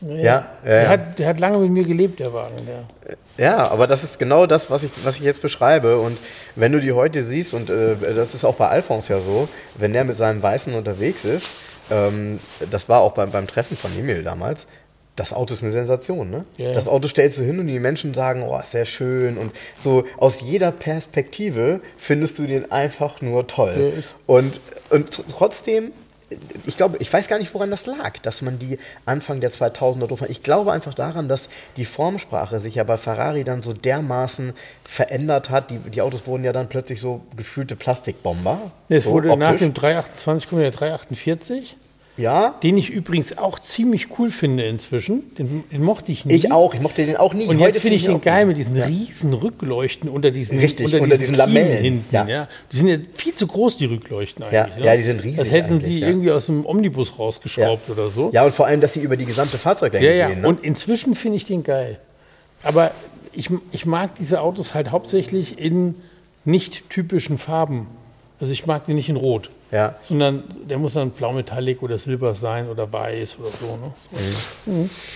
so. Schon spannend. Auf jeden Fall, äh, ja gut, klassische Ferrari äh, sind mittlerweile kaum bezahlbar, sind, werden immer teurer. Und ich finde selbst, also da, auch da gilt wieder so ein bisschen, irgendwann kommen die in so einen Bereich, da finde ich sie auch nicht mehr interessant, weil ich weiß, du findest wahrscheinlich auch ein Mondial in einer guten Farbe ganz, ganz nett.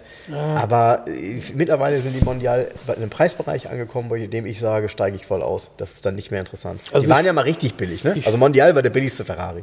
Ja, ich finde den Mondial auch immer noch gut, aber da mag ich auch am liebsten die ganz frühen.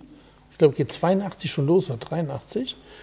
Ähm, Den ganz frühen mit diesen total bescheuerten Kunststoff. Kunststoffstoßstange Genau, und Blink. Der ist genau. innen drin am geilsten, nämlich, weil der innen drin ein, eigenes Design hat, so eine Mhm. eigene Mittelkonsole und so. Und was habe ich, glaube ich, schon mal drüber gesprochen. Ne? Was, Mhm, ja, das, wir haben das, Das äh, Detail, mal- was ich cool finde, ist, diese Blinker-Standlichteinheit Mhm. ist exakt so groß wie daneben die der Nebelscheinwerfer. Mhm. Und die sind dann mit so Schrauben von, man sieht die Schrauben ja so richtig Mhm. wieder rausgeholt. Das finde ich, wenn man sich das lange anguckt, ist das geil gemacht. Also vom Design her finde ich den schon gut. Die Felgen sind ein bisschen unglücklich gewesen. Die hatten ja dann auch diese flachere Scheibe, die auch der 412er Ferrari hatte, wegen dem ABS, weil es mit dem Sattel, mit diesen alten Fünfstern-Felgen nicht so passte. Okay. Aber ähm, Nee, finde ich ganz gut. Und dann am besten so Silbermetallic, beiges Leder oder so. Und dann mit diesen dicken schwarzen Kunststoffumrandungen Ja. vorne. Sieht so ein bisschen, sieht ja, der sieht gar nicht so sportlich aus. Die Reifen sind zu klein irgendwie. So, dann diese vier komischen Sitze, das ist irgendwie so. Das ist nicht optimal, ne? ist man nicht Mhm. optimal, aber das macht ihn sympathisch für mich. So, ne? Ja, ja. ich glaube, ich weiß, was du meinst, ja. Ja, ja, ja, gut. Ist halt auch, es, irgendwie ist es dann am Ende alles Zeitgeist. Und äh, wir erinnern uns ja noch, ich meine, äh, Magnum hat ja einen 328 gehabt und hat immer über die, 308. über die und drei, ja, nee, war das nicht erst ein 308, dann 328? Nee, ein 328 hatte der, glaube ich, nicht. Der Nee, war immer ich, nur 308? Okay. Da mussten sie ja, ähm, da hat der Ferrari. Der war eher so groß und der konnte in dem Ding gar nicht sitzen. Wir haben, der ist so ernsthaft, da waren keine Sitze drin in der, im, beim Dreh. Das hätte nicht funktioniert. Ja, weil du siehst das ab und zu ähm, tatsächlich, wenn Sitze drin waren, dass er quasi fast über die Scheibe rüber guckt. Ja. Also das, das Auto war gar das- nicht für große Menschen gebaut. Nee, nee, nee, ist nicht. Ja. Ja, auf jeden Fall schön. Ja. Ich habe übrigens. Ähm, ah, wobei, nee, eine Sache müssen wir noch. Halt, eine Sache müssen wir noch. Ich habe gesehen, du hast noch ein Auto gepostet, was demnächst hierher kommt. What? Ja, ähm, eine, ein, ein, ein seltener Engländer. Ein TR8. Genau. Habe ich schon mal einen gehabt vor ein paar Jahren hier. Genau, das war meine Frage. Als erstes habe ich gesagt, Jens, ist das der, den du schon mal hattest? Sagt er, nee, ist ein anderer. Nee, der hat ja auch eine andere Farbe. Denn äh, das letzte Mal hier war, der war in diesem Petrol grün-blau Metallic und hatte auch diese karierten Stoffsitze. Und der ist hier so silbergrau und hat die karierten Stoffausstattung. Und ist im, ja, im Bestzustand, das Auto. So, ne? Ja, sagen. so gut wie ein TR7 halt sein kann. Ich finde, ein TR7 ist natürlich so ein TR8, Auto so. TR8, ja, Entschuldigung, TR8, ja, Aber sorry. gut, ist ein TR7 mit einem 18er, Mit einem 18er Motor. Motor, ja. Ähm, aber ich finde diese, diese Kombination, ich weiß ja auch, wie zierlich so ein TR7-TR8 ist. Ist Übrigens, mit die, die Reifen, die Felgen, ne, das sind 13 Zoll. Die Alufelgen. Ja, also jetzt, okay, komm, zieht euch das mal rein. Also 13 Zoll, die Optik eines Sportwagens, ziemlich zierlich, ziemlich einfach, aber Achtzylinder. Ups. Der ist aber diese Form, wie weit die vorne ist, merkst du jetzt, weil du siehst das Auto und denkst dir, boah, ja, wie alt ist der? Zehn Jahre, keine Ahnung. Nee, kannst, nee, nee, gut, der ist Du kannst es nicht einsortieren. 40 Jahre alt. Ist 40 Jahre alt, die Form. Ja, ja, ja. Und da merkst du plötzlich, wie gut die ist jetzt. Ja. Ja, gut, Sieht diese, ja null aus wie 40 Jahre alt. Das stimmt. Aber ich finde auch, ah, wie soll ich das sagen? Gut, Design war halt eher Italien und nicht England, muss man sagen, weil auch so diese Rückleuchten da drin und so, das, sieht- ist so. Das ist alles sehr, sehr eigen beim, beim TR7 TR8. Das ist richtig. Ne? Aber ich finde es trotzdem cool, weil du das ja auch immer so beschreibst, dass in so einem Auto erwartest du alles, aber keinen Achtzylinder. Nee, es hatte wieder, irgendwer hatte geschrieben, ja, hatte geschrieben, dass ähm, der so schlecht fährt, der hätte ja 30 PS mehr, aber der wäre ja viel schwerer.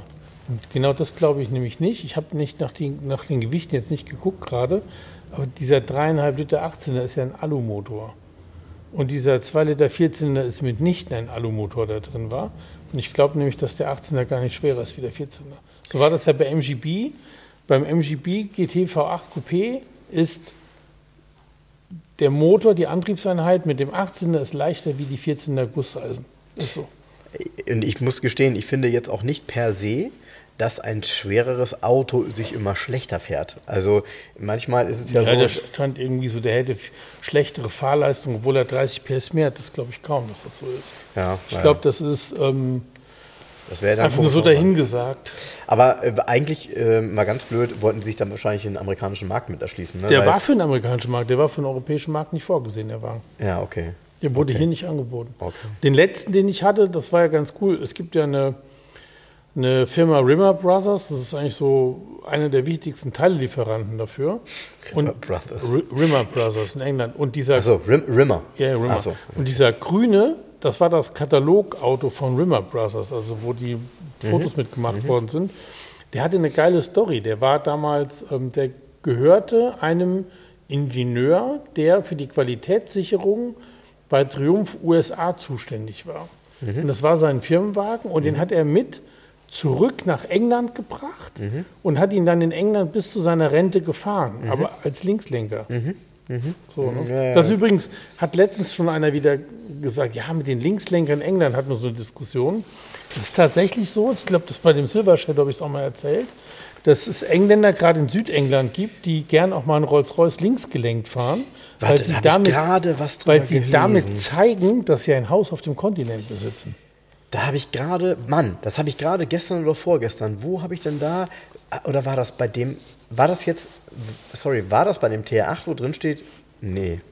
Beim T8 habe ich nichts geschrieben. Irgendwo habe ich gerade gelesen, äh, englische Erstzulassung, aber Linkslenker. Wo ich dann dachte, äh, okay. Äh, Also das, das ist jetzt die, vielleicht die Begründung, die du gerade gebracht Ja, das hast. ist tatsächlich in, in Südengland, wenn du da einen Rolls-Royce links gelenkt fährst, zeigst du damit, dass du auf dem Kontinent ein Haus hast und mit dem Auto hauptsächlich auf dem Kontinent unterwegs bist. Ja, okay. Macht okay. ja Sinn. Ne? Ja, ja, klar. Wenn du Irgendwie, da in Südfrankreich rumschupperst, dass du dann nicht auf der falschen Seite sitzt. absolut, ja. Absolut. Und wenn du, du kannst ja auch in Südfrankreich mit deiner Corniche durch die Corniche fahren sozusagen. Das ist ja diese Kurvenkombination da in Südfrankreich. Ich glaube über Monaco die Corniche, ne? Ich meine, Na ja. klar, natürlich, weiß ich nicht. Weißt du nicht, okay, macht nichts. Ist eine Erdkunde, hier aufgepasst. Ne? Auf jeden Fall ist ein Linksgelenkter dann praktisch, wenn man auch das Wasser sieht, wenn man da schön so, ne? Also man sitzt nicht immer nur am Berg, man nimmt so, ne? Weißt du, wie ich meine? Ja, na klar. Ist ja nur fast andersrum. Ja, eben. Nee, dann sitzt, also dann willst du, warte mal. Nee, dann sitzt du ja, dann sitzt du in der Mitte von der Straße. Wenn du bergab fährst, ne? Genau. Ja, ist so, oder? Ja. Ja. Hm? Ist auch egal. wir, wir verzetteln uns hier gerade Ja, mit. äh, ja. so ich habe übrigens, ähm, ähm, diese Woche war vielleicht nochmal ähm, äh, ganz interessant, weil ich deine Worte benutzt habe, ähm, weil wir in unserem Forum diskutiert haben. Diese Woche wurde ja die sogenannte Corvette E-Ray vorgestellt. Ja. Und ähm, da habe ich tatsächlich deine Worte benutzt und habe gesagt, oh, das ist tatsächlich meine Antwort auf eine Frage, die keiner gestellt hat.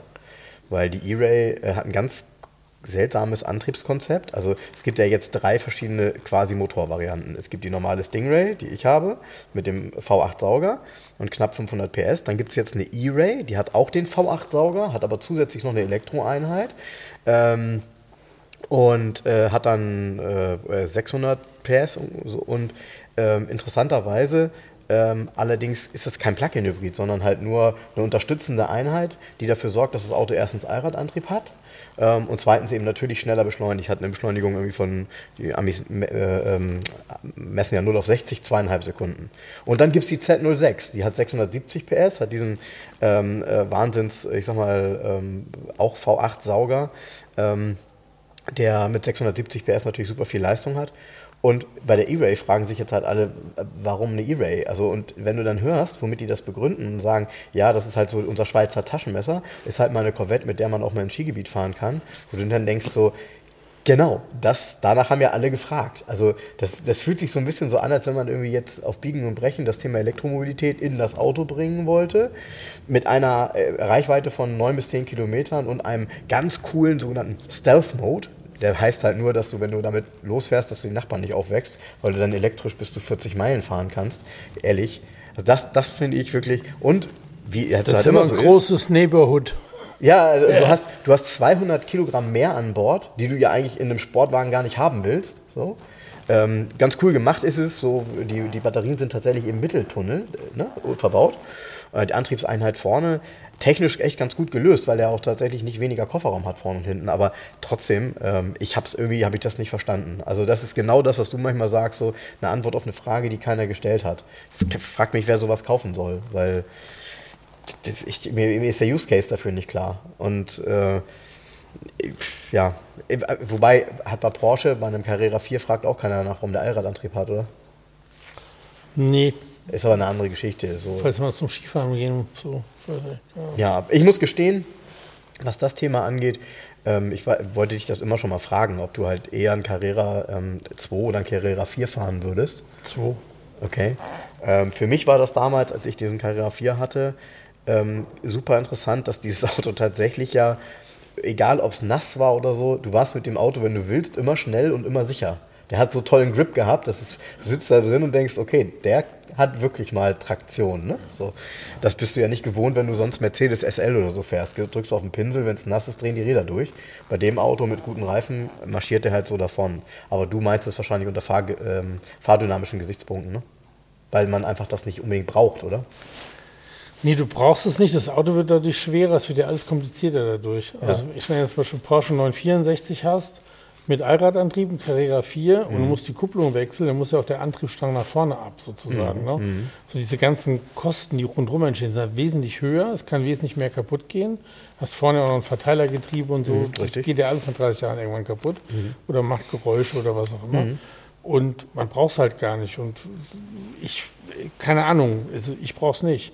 Klar ist es unter Sicherheitsaspekten, ist es ganz klar, dass das Auto sicherer fährt. Also ein Carrera 4 Keine, fährt sicher sicherer. Ja, so, ja, Punkt. Ja.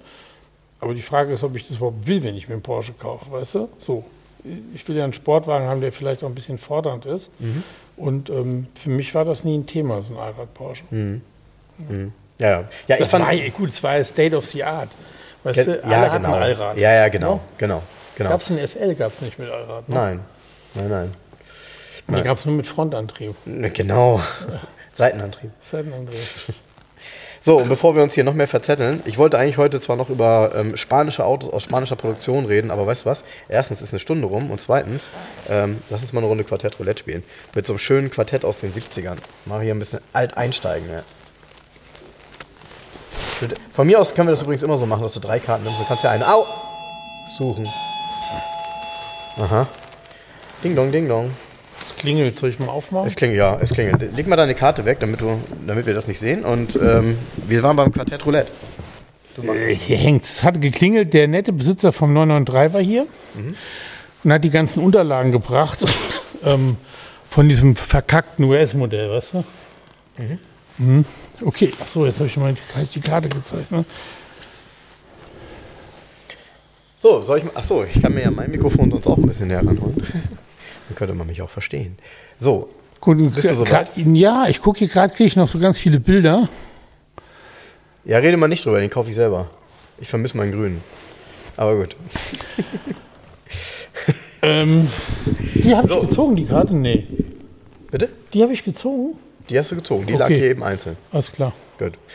Ähm, so, das, das Quartett heißt, ich muss mal ganz kurz vorne drauf gucken. Das Autos. Quartett heißt Autos, vorne drauf ist ein äh, Opel Commodore GSE, würde ich sagen. Ja, ist ein GSE, also ist ja. so, was haben wir da, Anfang Mitte 70er Jahre, ja, ne? Anfang Mitte 70er. Naja, ja, vielleicht sind es auch, ja, keine Ahnung, ob da. Nee, oben sind alle Fahnen hier, von daher international. Ähm, fragen wir doch mal, fangen wir an. Ist ein deutsches Auto? Ja. Ähm, ist das ein Ford? Nein. Ein BMW? Ich muss selber gucken. nee. Äh, Opel? Ja. Okay. In einer, ich weiß gar nicht, ob ich das jemals gesehen habe in der Kombination. Okay. Also Fa äh, Farbkombination, meinst du? Nee, auch Karosserievariante ist, glaube ich, sehr selten eigentlich, Ach, mal behaupten. Okay. Gut, da gab es ja tatsächlich ähm, äh, äh, bunte, Farb, äh, bunte nee, Kombinationen. Ich, also, pass auf, Aber ich, ich, würde, ich, würde, ich es reicht, wenn du den Typ sagst. Also die okay, okay. Ähm, äh, ist es der Commodore? Nein. Nee. Ähm, ist ein Kadett? Ja. Ist ein Opel Kadett. Okay, gut, aber dann müsste es ja ein C-Kadett sein. Ja, aber eine viertürige Limousine. Ja, viertürige Limousine. Ja, aber hat man nie gesehen, waren immer oh, Zweitürer. Nee, viertürige Limousine gibt es schon mal. Ja, in Spanien. Nee, gar nicht in Spanien. Auch hier in Deutschland gab es viertürige Limos. War nicht so begehrt nachher. Nee. Mm. Der sieht hier, hier steht nur Opel Kadett, aber der hat so Chromschmuck um die Scheiben und hat so schöne Chromradkappen. Müsste Berliner sein, ne? Nee, Berliner gab es da noch nicht hießen die dann nicht L und LS oder sowas? Gab es die Berliner, gab es doch erst nach dem Facelift, das Modell. Mhm, okay. Oder? Wenn du das sagst, ich weiß nur, wir haben einen Berliner, aber der ist gefaceliftet, also von daher könntest du recht haben. Der hat aber auch diese, ähm, diese ja, recht aufwendigen Chrom-Radzierläufe, äh, die recht so dünn dran sind, sehen ja, aber sehr ja, hochwertig genau. aus, ne? Ja, ja, richtig. Zigeunersicheln. Das darf man gar nicht mehr sagen, ne? Wie heißt das denn heute? Radlaufchrom. Radlauf. Nee, ich wollte wissen, wie Zigeuner heute heißt. Rotationseuropäer?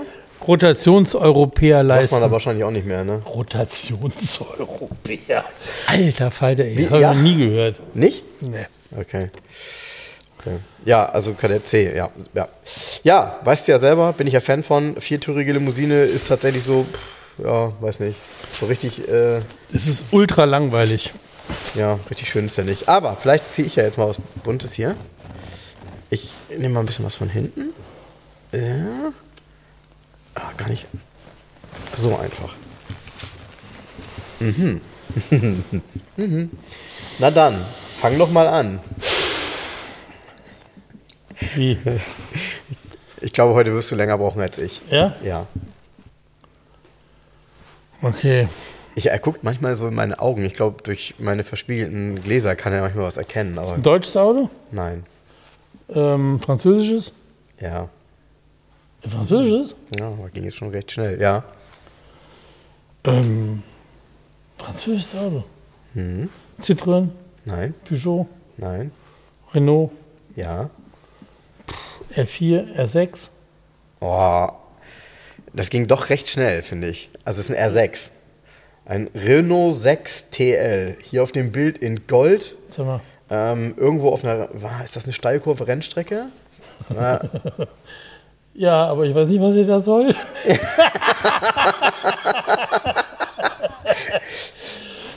Na, das ist ja im Endeffekt hier Big Block. 1108 Kubik ist ja der Big Block Motor aus dem R4 eigentlich, ne, sozusagen. Das ist ja schon, sag ich mal, das ist schon das Facelift, oder? Hm, kann man schlecht sehen. Nee, ist wahrscheinlich die frühe Variante. Das ist ja auch nichts anderes wie ein, wie ein im Endeffekt ist es nichts anderes wie ein R4. ja Nur nur ein bisschen hübschere, äh, nee, Ja, ja. anders. Nicht hübschere Karosserie, darüber kann man streiten. Größer. Größere. Karosserie ähm, und so ein bisschen moderner. Wurde auch auch in sagen, Spanien gebaut als Faser-Renault. Ne? Ja? Als, ja, hatte der Matthias mal einen grünen gekauft und aus Barcelona selber hierher gefahren. Und Mhm. den habe ich verkauft irgendwann, ein Faser R6. Ja, schön. Schönes Auto gewesen, sehr gute Karosse, toller, toller Zustand. Innen drin mit so, der war so fichtegrün und innen drin mit so braunem Stoff, wie so eine Art Velour war das. Ja, dieses Fichte, also, äh, so, ein- so, so ein Unigrün, ne? Ja, aber so ein cremiges, helleres, Ja, ja, ja, ja, ja, so ich weiß. Ja, ja. Ähm, Eig- Eigentlich so eine typische ähm, äh, 70er-Jahre-Farbe, ne? Dieses Grün, diese Art Grün auch. Ja, Ja, genau. ja ich, ähm, ja. äh, Ich will beim nächsten Mal nochmal, weil Jens hatte mir ja diese wunderbare Autocatalogo-Geschichte aus 1985 geschenkt. Und da sind einige Fahrzeuge drin, bei denen man überrascht ist, dass die in Spanien gebaut wurden. Äh, Welche denn? Ja, unter anderem zum Beispiel der, der, der Corsa mit Arsch. Der Corsa TR, Türkei, habe ich ihn immer genannt, weil er TR heißt. Ja, der Corsa TR zum Beispiel. Das ist auch ein unförmiges Auto. Ja, und Das in, sieht- in das Spanien ist so richtig- tatsächlich angesagt. Und den gab es ja nochmal dann, Achtung, den gab es ja dann nochmal in zwei Varianten. Ja. Nämlich viertürig Ja. und zweitürig. Zweitürig, das und sieht zweitürig sieht der aus. besonders, weil, weil, also man könnte, wenn man es richtig gut meint, könnte man ja sagen, es ist ein Coupé. Aber es ist halt alles andere als ein Coupé. Es ist einfach, nee, es ist einfach ein Schrägheck mit einem angeklatschten Heck. Ja. Und, aber das ist ja in Spanien werden ja gern kleine Limousinen auch gefahren. So gab's deshalb gab es ja auch einen Renault Siete, also den R5 Ja, genau. als Ja, genau. Viertüre mit, Mit Pummelheck hinten genau. und Arsch. Ne, ist ja nicht der kleine Freund, ist dann der kleine Pummel. Äh, Gucke ich übrigens, ähm, weil in, in Galicien ist es tatsächlich so, dass da noch einige von diesen Siete fahren. Und einen richtig, richtig guten Siete wäre schon ganz cool mal in Deutschland, weil auch der, den, den siehst du ja nicht. Wie kriegst du den hier zugelassen? Ja, bestimmt. eine Aktion, Und, und, und was halt bei den Dingern ganz witzig ist, das hast du vielleicht auch auf einigen Bildern mal gesehen von spanischen Autos. Gerade in dieser Zeit, also so in den 70er Jahren, gab es viele französische Autos, die dann zusätzlich zu den Stoßstangen darauf so Chrombügel vor den Scheinwerfern hatten. So wie so Rammschutzbügel. Das hatten die Spanier meistens. ja, genau. weil Das die besonders auf Kontakt fahren wahrscheinlich. Ja, die sehen ein bisschen, es sieht, ja, also Sieht komisch aus. ja, sieht komisch aus, weil man den Sinn auch nicht versteht. Weil Nee, es sieht ja aus wie. hinter der Stoßstange. Früher hatte ja ein Käfer bei der Exportstoßstange. Da ein war es auch so, ne? Genau. Und man sieht so aus, als hätten die das so.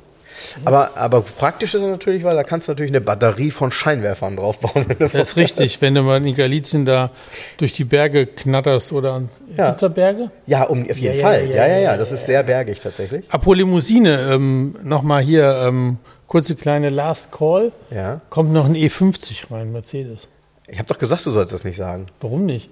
Ah, weiß nicht. Zuck- Ich weiß da zuck- nicht. Da zucke ich schon wieder. E50, ähm, ähm, Schweizer Erstauslieferung, 140 gelaufen, im Bestzustand. Ja, und in, Baujahr einer, 1997. in einer in, in genau der Farbkombination, die der, den ich mal in Spanien gekauft hatte, auch hat, nämlich in außen in grün, also Amazonitgrün außen Und innen drin und Smaragd. innen Smaragdgrün schwarzes Leder und das sieht wahnsinnig gut aus und ich bin ja ein riesen Fan, deshalb wenn der Wagen da ist, dann nehme ich den unter die Lupe und dann erzähle ich was drüber. Ich bin ein riesen Fan vom 210er E50 AMG. Vor allem dann, wenn er eben so wie in diesem Fall, wie du schon gesagt hast, ein Schweizer Auto ist, der keinen Rost hatte. Weil doof finden kann man eine 210er heute wirklich nur noch, weil er Rost hat und wenn er Rost hat. Wenn man das nicht, wenn man, wenn er keinen Rost hat und man sich mit dem 210er beschäftigt und dich auch mit der Innenraumqualität beschäftigst, Top. die sind innen, die, das ist bulletproof. Das Ja. ist auch echt nochmal eine Stufe auf dem 124er drauf. Ich weiß, Ja? ich weiß. Das ist alles bulletproof. Du setzt dich da rein, jede Taste macht klick, klack. Ich weiß. Es, und der E50 hat ja den Vorteil, dass der noch nicht, der hat noch keine Lenkradbedienung, der hat noch nicht, der hat diesen ganzen, in Anführungsstrichen, Schnickschnack, der dann irgendwann blöd ist, der hat auch keine Softlacke. Hat er halt nicht. So. Ähm, da ist, sorry, die Qualität von diesem Auto ist Toll. top. Und, ist echt toll. Und, der ähm, Preis ist Mickey Maus am Ende. Du, ich muss jetzt keinen sagen, aber im Verhältnis Ja, zu ich bin noch am Würfeln, bekommt- nachdem ich mit Frank gesprochen habe, ob ich nicht doch eine 2 vorne dran schreibe. Nein, ist zu viel. Aber nichtsdestotrotz, ähm, aus der Schweiz und in die Schweiz wurden die Hohlraum konserviert geliefert. Steht auch extra nochmal in der, in der Datenkarte sozusagen mit drin, Hohlraumkonservierung. Und ich glaube, das ist der, ähm, da wird es einen Unterschied zu dem deutschen Modell geben, deshalb hat er keinen Rost. Und äh, da kommt noch, kommt noch eine Sache dazu. Man muss immer bedenken, dass dieses Auto nur eine ganz kurze Bauzeit hatte. Das, den gab es nur anderthalb Jahre lang. Und deshalb wurden von, davon 2000, ja, boah, ich muss lügen, ja, 2800 Stück oder so gebaut. Dann wurde er durch einen E55 ersetzt. Und da, ne? Genau, der ja grundlegend anders ist. Grundlegend anders deshalb, weil er halt den M113 Motor, drei Ventile hat. Und das hier ist ja noch der Vierventil M119, legendäre Motor, den auch der 500e hat. Und äh, in der, letzten Der Ausbaustufe. E500 hat. Ja, ja, E500 Nicht oder 500e, beide. Ist beides gleich. Ist beides M119. Ah, ja, ja, klar. richtig. Und, äh, und hier aber mit Fünfgang-Automatikgetriebe. Das- So ein Auto fährt sich, wenn ihr euch da heute reinsetzen würdet, wie ein modernes Auto. Und es war, ich würde sagen, der erste Mercedes, äh, definitiv war es, der erste Mercedes mit 18 Zoll Rädern. Also die Dinger, die sehen auf dem Auto auch wirklich massiv groß aus. AMG, also diese Aerofelge sozusagen, Da muss ne? man erkennen, wie zierlich heute ein 210er ist. Weil auf diesem 210er, diese Aerofelge, genau von AMG, in 18 Zoll, Riesig, wirkt riesig Ja, ja. auf diesem Auto. Und heute hat jeder Golf 18 Zoll Ja, in der, Band, in der Basisvariante in Stahl. in Stahl. Ich freue ich freu mich auch auf das Auto. Kommt von einem total lieben, netten Kunden, der sehr darauf achtet, dass seine Autos immer top sind. Und da wurde auch alles, der wurde ohne Rücksicht auf Verluste gerade gewartet, nochmal konserviert und so weiter. Und ähm, jo. Du. der steht hier am 4. Februar, kann ich so schon mal sagen. Ach, ist das so? Ja, Ah, okay. nicht mehr lange. Dann ist Wir das ja sind, tatsächlich. Frank und ich sind am 3. Februar auf der Messe. Yes. Dazu gibt es nächste Woche mehr. Und ich bin am 4. Februar hier und gucke mir den Mercedes an. Cool.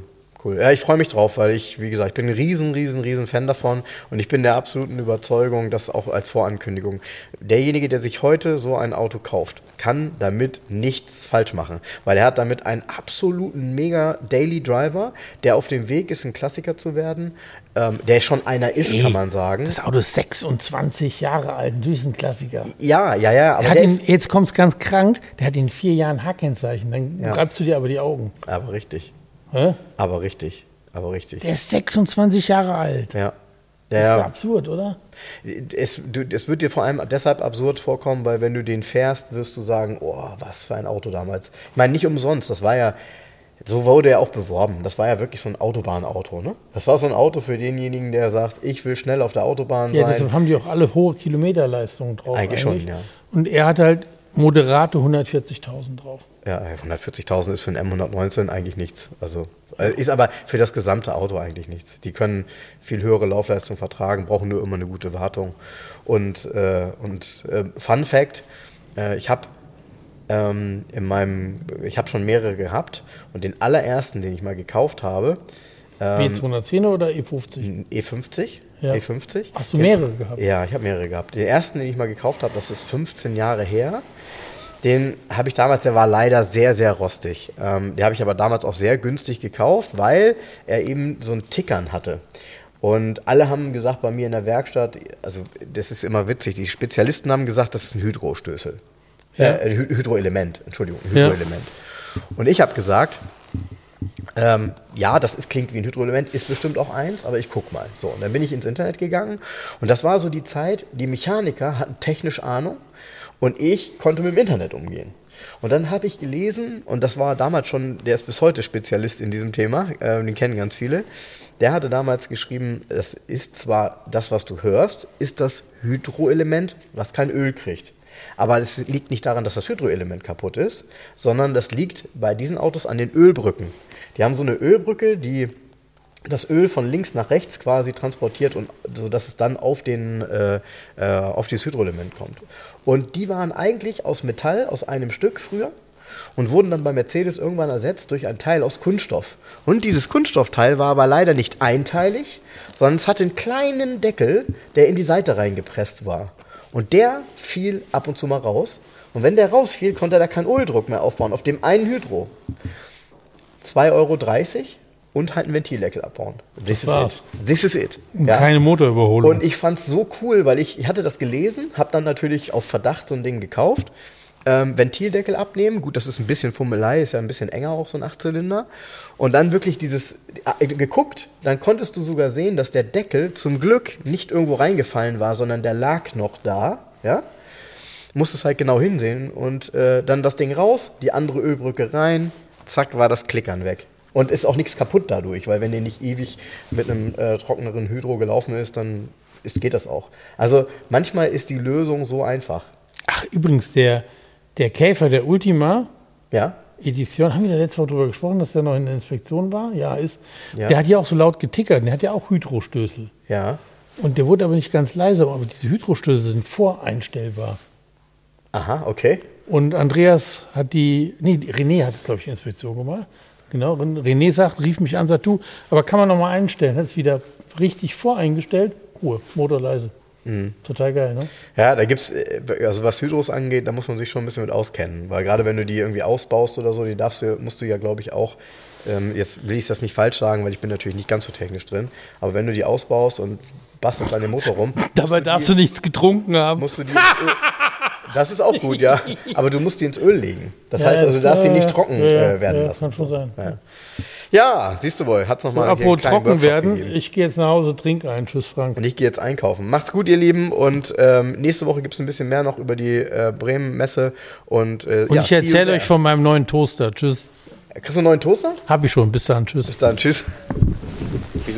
Liebe Hörer, um unsere gratis Aufkleber zu bestellen, schreibt mir gerne eine E-Mail an frank.211.de.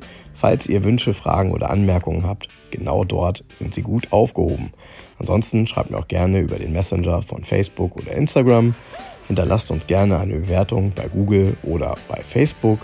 Und ansonsten hören wir uns beim nächsten Mal. Also bis dahin, macht's gut.